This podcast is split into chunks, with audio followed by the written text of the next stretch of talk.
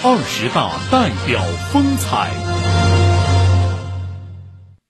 社区无小事，把每件小事做好就是大事。这是党的二十大代表、闵行区新庄镇康城社区党委专职副书记张军平最朴素的工作准则。康城是上海最大的开放型社区，占地约一平方公里，居民超过三点六万名。曾经环境脏乱、群租泛滥、窃案频发。作为社区的大管家，张军平带领团队厘清症结、建章立制，以科学的社会治理方式，让康城社区实现了从大乱到大治的华丽蜕变。请听报道。十年前，张军平来到康城社区，这座建于上世纪九十年代末的楼盘，曾经的名声并不好。以二零一五年为例，共发生了一百八十五起入室盗窃案件，平均每两天发生一起。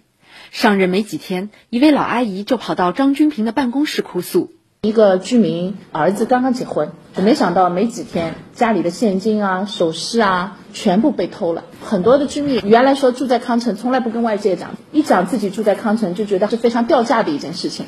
居民如潮的抱怨让张军平夜不能寐。解决这些冰冻三尺的难题，要拿出办法，更要有人的支撑。哪里去找人？组建能够代表绝大多数居民意见和利益的业委会至关重要。但是要在近四万人里面找到十三名称职的业委会委员，谈何容易？我们反复的跟业主沟通，反复的做工作，花了十六个月的时间啊，终于在二零一六年的八月份，把第三届业委会我们就选好了。我们就和房管办啊一起帮着业委会建章立制。接待制度、会议制度、这个信息公开制度等等，业委会包括了老中青三代，积极践行居民自治，在全体业主共同的努力下，使用公共维修资金两千多万元，在小区内布设高清监控探头两千四百多个，并修缮了智能化门禁系统。二零一七年，康城社区入室盗窃案件数量减至十五起。张军平说。化被动为主动，一旦我们这个安全的问题解决了以后，哎，大家也会跟着我们的思路去走，把一些道路进行了维修，把我们原来的废的水井改成了一个音乐喷泉，成了我们新民地区网红的一个打卡点。张军平继续探索建立了新智慧社区公共空间，通过打造居民意见征集平台、居民参与公共议事厅，畅通民意表达渠道，定期听取居民诉求。人的主体意识在社区得到了充分表达和发挥，这也吸引了两千六百多名志愿者加入到社区的治理当中。每每有重大事件发生时，这个最大社区井然有序。例如抗疫期间的核酸检测，一点二五万户居民动线准确，不落一户。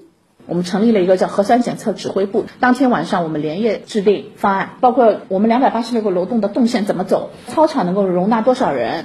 有多少工位安排？居民进口出口怎么走？做了一个非常精细化的准备，所有的这些方案都是志愿者完成的。超大城市治理必须发挥人民主体作用。作为第三方公益组织“青敏军”的负责人，同样也是康城居民的王斐斐感触颇深。